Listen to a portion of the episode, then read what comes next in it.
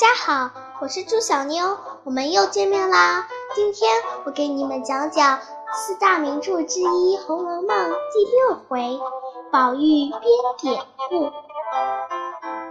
元妃走后，贾府的日子又恢复了平静。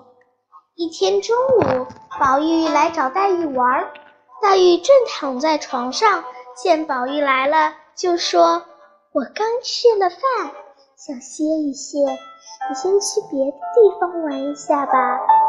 宝玉说：“我哪儿都不想去。”黛玉听了，笑着坐直身子说：“那我们就说说话吧。”黛玉看见宝玉脸上有一块纽扣大小的胭脂，就一边数落他，一边拿出手帕帮他擦掉。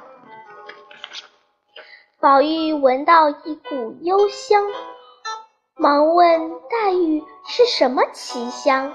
黛玉说：“我有奇香，你有暖香没有？”宝玉听得一头雾水。黛玉笑着说：“蠢材，蠢材！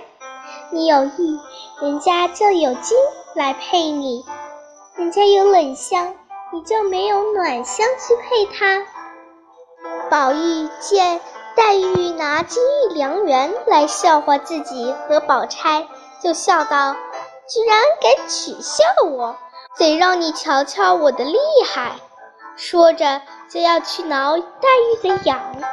黛玉连忙求饶，躺在了床上，用手帕盖住脸，说：“好了，闹够了，我要睡了。”宝玉怕他睡多了会出毛病，就躺在边上说：“扬州衙门最近发生了一件大事。”黛玉忙问是什么事。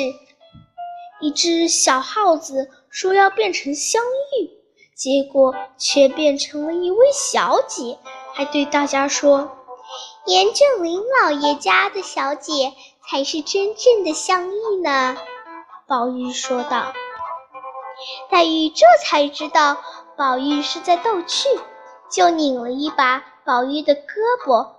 宝玉求饶道：“我我只是闻到你的香味，才想起这个典故来的。”两人正打闹着，宝钗走了进来，便与他们一起说说笑笑。忽然。宝玉房中传来阵阵叫嚷声，宝玉不知怎么回事，连忙往回走。原来李嬷嬷正在骂袭人躺着偷懒，袭人委屈的哭了。宝玉解释说袭人生病了，可李嬷嬷就是不信。正巧凤姐过来看见了，就说要请李嬷嬷吃饭。凤姐边说边拉着李嬷嬷往外走，这场风波才得以平息。